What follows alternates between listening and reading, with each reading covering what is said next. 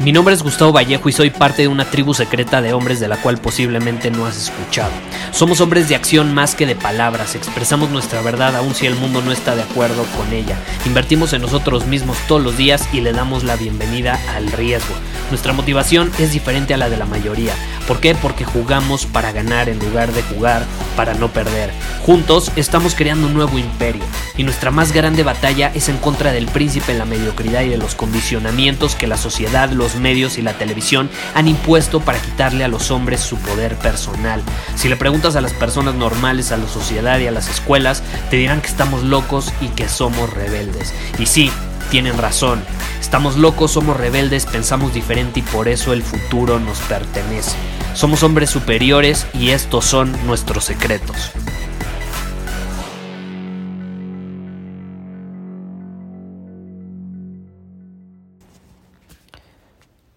El día de hoy tenemos la continuación del episodio de ayer. Eh, la plática fue muy larga, nos aventamos casi dos horas, entonces ahorita decidí publicar la continuación del extracto de ayer porque sin duda alguna es algo muy valioso. Fue una plática eh, muy nutritiva eh, para todos los que la escucharon, entonces sin duda te la quería compartir también. Así que te dejo con la continuación. Claro, absolutamente. Y es parte de la polaridad y la dualidad también. Están los dos lados de la moneda. O sea, está el acertar y está el equivocarte. Lo, lo, que hemos platicado también. O sea, tú no puedes ser feliz si no estás dispuesto a, estar triste. Sí, total. Y es lo mismo. Tú no puedes acertar si no estás dispuesto a equivocarte. No hay de otra.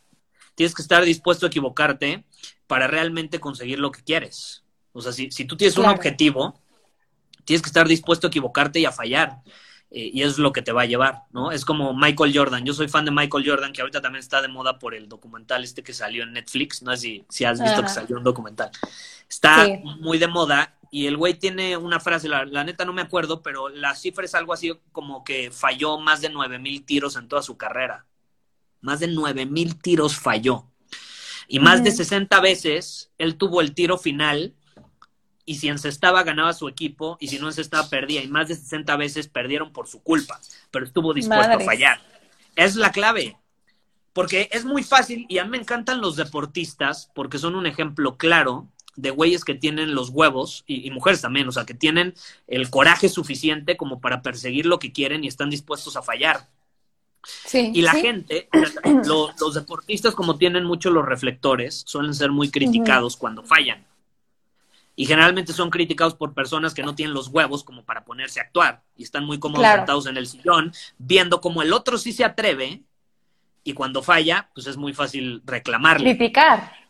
Criticar, claro. Wow, es súper fácil. Qué diferencia. es una proyección, ¿no? Totalmente. Sí, porque yo creo que todos dentro de nosotros y de nosotras sabemos que tenemos un potencial inmenso, ¿no? Infinito. Y como que cuando ves a alguien explotándolo, sacándolo, ¿no? Siendo ese potencial, como que yo creo que el alma no, o sea, el alma te habla, ¿no? O tu ser, o no sé cómo tú lo veas en tu perspectiva, pero por ejemplo aquí en el mundo del tantra sería como este, estas sensaciones que te da el alma de, como de angustia de, de, saber que tienes potencial para más cosas, ¿no? Y, y, te, da, te da envidia el otro o la otra, pero es que en realidad eso te está hablando de algo que tú puedes ser, ¿no? Y a tu alma, yo creo que al alma le duele un poco cuando nos quedamos en chiquito. Por eso, por eso nos apagamos, por eso no somos felices cuando no estamos siendo nuestro, nuestro mejor, nuestra mejor versión y viviendo nuestra mejor vida, ¿no? Absolutamente, Porque claro. Vinimos a eso, a experimentar todo, ¿no? Y lo mejor. Venimos a experimentar y a crecer. Eh, yo, yo creo que venimos a eso precisamente. Eh, y en el momento en el que nos estancamos y nos paralizamos, pues le estamos diciendo no a la vida. Yo, yo siempre he dicho, decirle al, sí a la vida es decirle sí a la aventura, a la incertidumbre, al riesgo. Eh, eso es decirle sí a la vida. Y eso es lo que te hace sentir vivo. ¿Sabes? Aviéntate de un paracaídas, ya lo platicamos también. No te hizo sentir viva. Uf. ¿Sabes qué dice, qué dice Tantra? ¿Qué?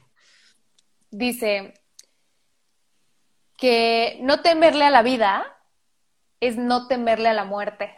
O sea, tú solamente puedes dejar de temerle a, la vida cuando dejas de temerle a la muerte.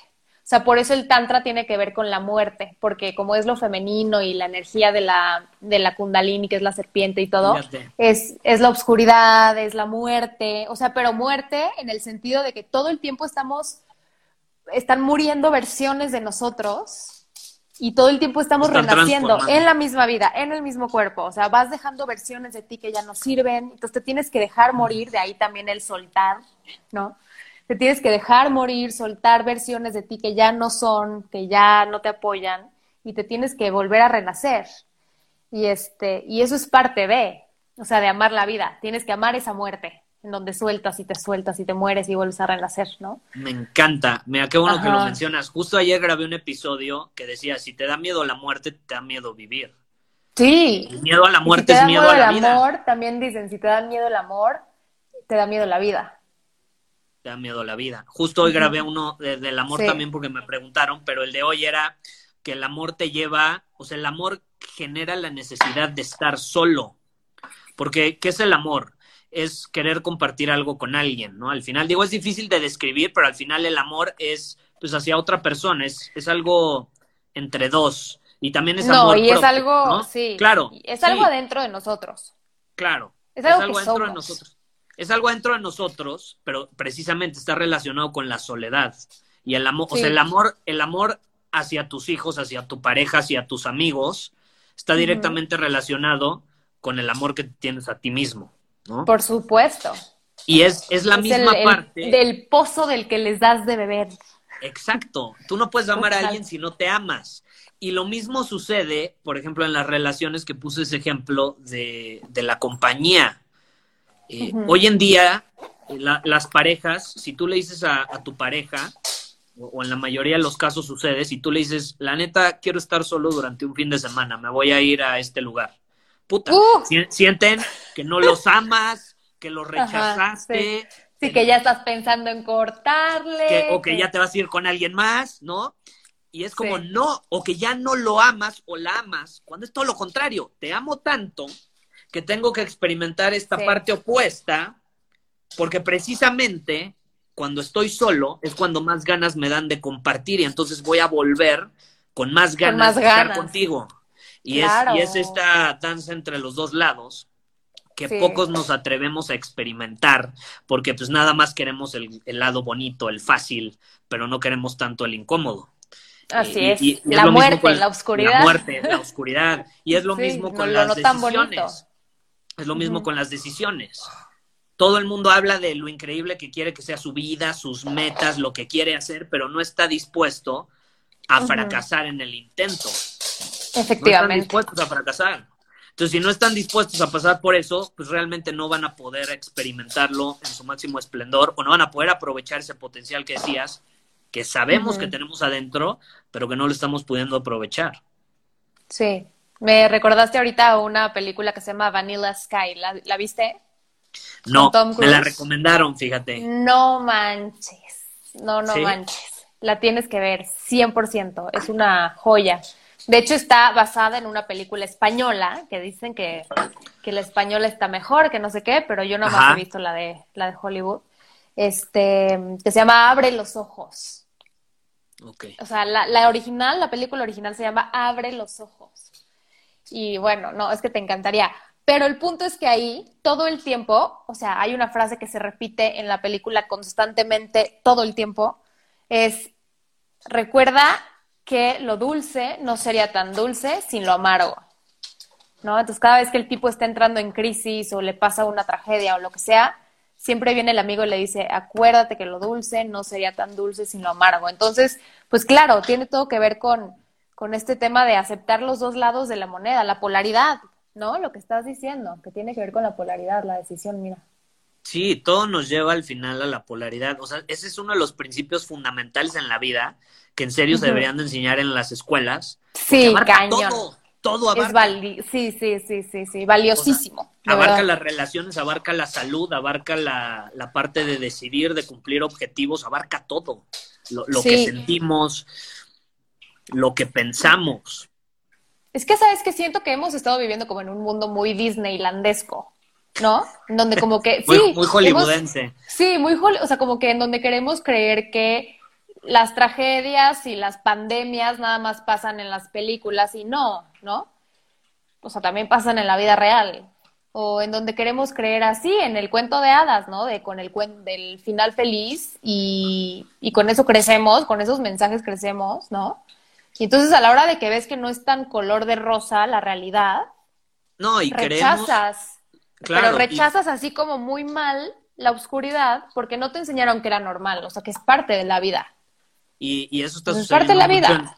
eso está sucediendo mucho en el mundo. Fíjate, a mí no me gusta mencionar mucho las, las situaciones que suceden, eh, por, o sea, como, que me abstengo de, eso de la política y demás. Pero, o sea, por ejemplo, eh, yo lo que veo, o sea, ¿cuál es la historia de la humanidad? No mames, llevamos miles, si no es que algunos millones de años aquí. Y los últimos 200 años apenas es cuando empezamos a encontrar la paz. Apenas. Sí, uf. Y entonces la gente, eh, yo, yo creo que, o sea, las generaciones actuales creen que estamos mucho más evolucionados de lo que realmente estamos. O sea, de, pronto se da una guerra en algún lugar y es como, no mames, la guerra, ¿cómo? En esta época. Es como, güey, llevamos apenas 200 años en paz. En paz, wow. O sea, muy poquito, muy, muy realmente la humanidad se ha basado en puras guerras. Entonces, no se trata de juzgar si está bien o mal, simplemente es observar y también entender de dónde venimos, cuál ha sido nuestra naturaleza y a partir de ahí, qué podemos hacer al respecto para cambiar. Y yo creo que muchas veces evadimos mucho esa parte de dónde venimos. Eh, sí, es que otra vez no queremos reconocer lo feito. No queremos reconocer lo feito. Y, y ya, e, eso a nivel global, pero la parte personal es lo mismo. Ayer me preguntaban, Gustavo, ¿tú te consideras con un pasado oscuro? y es como, güey, güey, todos tenemos un lado oscuro. Claro. Todos tenemos nuestra mierda que tenemos que enfrentar. Por supuesto. ¿Cuál es el problema? Nuevamente, nos creemos súper evolucionados y no, yo soy perfecto, yo, yo, no tengo oscuridad, yo, yo soy todo color de rosa. el ego, el ego. El ego, y como nadie voltea atrás y dice, puta, me equivoqué aquí, la cagué acá, Ajá. Eh, ¿Cómo puedo crecer a partir de esto? ¿Cómo puedo mejorar? Como pocos son los que están dispuestos a hacer eso. Sí, y pues terminar amando tus errores, amando tus errores, perdonando, o sea, abrazando y diciendo gracias, porque sin esos errores no sería quien soy hoy. Exactamente, exacto. Es aceptar lo que hiciste, eh, porque también es mucho, a muchos les da miedo voltear a su pasado por, por sentirse culpables. Pues no se trata de sentirnos culpables, se trata de simplemente aceptar lo que hicimos, como dices, y a partir de ahí trascenderlo para crecer. Sí, sí, sí, sin lacerarnos, sin autojuzgarnos, nos juzgamos muchísimo, ¿no? O sea, así como juzgamos a los demás, también nos juzgamos a nosotros mismos. De hecho, un súper ejercicio es que tú te fijes cuánto juzgas a los demás, es la misma cantidad o más que tú te juzgas a ti. Absolutamente. si lo quieren hacer, así de que, ay, o sea, ya nada más de ver a una persona, ya la juzgas por su físico, ya sacas conclusiones, ya la asocias con cosas. O sea, y vivimos tan deprisa que no nos detenemos a decir, a ver, espérate, ¿no? Sea, eso nada más es. La prisa nos lleva, yo, yo creo que es una mezcla y también nos lleva a ser indecisos. O sea, vivimos en, un mundo muy rápido, donde la tecnología, de hecho, está evolucionando a pasos mucho más rápidos de lo que nosotros como humanos estamos evolucionando. Por ejemplo, el cuerpo. Nuestro cuerpo todavía no ha evolucionado como para ser sedentario. O sea, nosotros seguimos teniendo un cuerpo que requiere caminar cierta, cierta cantidad de pasos al día. La mayoría no lo hace. Pero no, o sea, a veces no entendemos esa parte. El cuerpo todavía no ha alcanzado la evolución que ya tuvo la tecnología. Y ahí es donde ahorita se está dando ese choque, porque la tecnología está con todo pero nosotros no, la realidad es que no. Y en conciencia tampoco. Ahí va. No, bueno. Sí, ahí va, ahí va en todo, pero es un Kaizen. Es un Kaizen, Y, y, también es entender que pues es cuestión de no una, sino varias generaciones, ¿no? Exacto. sí, sí, también hay que soltar como el ponernos el papel de los súper salvadores. Sí, ¿no? somos los. Dar lo mejor de nosotros que se puede en este momento, pero dejar de dejar el ego, ¿no? O sea, ahorita como que mucho que lo que ego... has mencionado es el, el ego te, te autosabotea, pero muy cañón. Y digo autosabotea porque si tú aprendes a estar presente, puedes identificar cuál es tu ego. Correcto. ¿No crees? ¿Cómo le has hecho tú? Cuéntanos, no. ¿cómo lo has hecho tú para, para trascender esto? No, por, por, ejemplo, yo, yo enseño algo de la, lo de la indecisión, es precisamente uh -huh. entender, sí, qué conversación surge en mi cabeza, pero a la hora de decidir es más bien eh, no darle la posibilidad a la cabeza de tener esa conversación, o sea, decidir ya. Yo enseño en mi podcast eh, la regla de los tres segundos. Gustavo, es que me gusta una chava, pues, ¿cómo me acerco a ella? no, es que sí, te lo juro.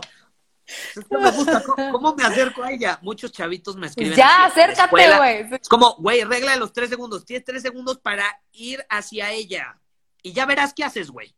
Claro. Pero ponte sí. en movimiento, tres segundos. Y no tienes una idea sí, cómo la regla de los tres segundos le ha servido a muchísima gente. Es más, si alguien está aquí, ponga ahí en los comentarios si les ha servido la regla de los tres segundos.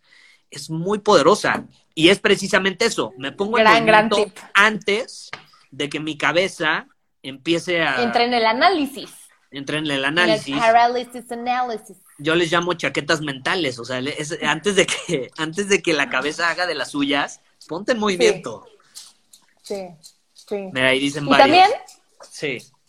Ah, mira, sí. Bueno, entonces apliquen la regla de los tres segundos. Es muy buena. Otra es predecidir. Hay estudios Ajá. que indican que el predecidir antes de actuar eh, te uh -huh. vuelve automáticamente más decisivo a largo plazo. O sea, es el Kaizen nuevamente. Esas pequeñas decisiones uh -huh. pueden marcar la diferencia. Y un ejemplo de predecidir. Si vas a ir a un restaurante con tus amigos, ¿por qué no decides desde antes de ir al restaurante qué vas a pedir? Eso es predecidir.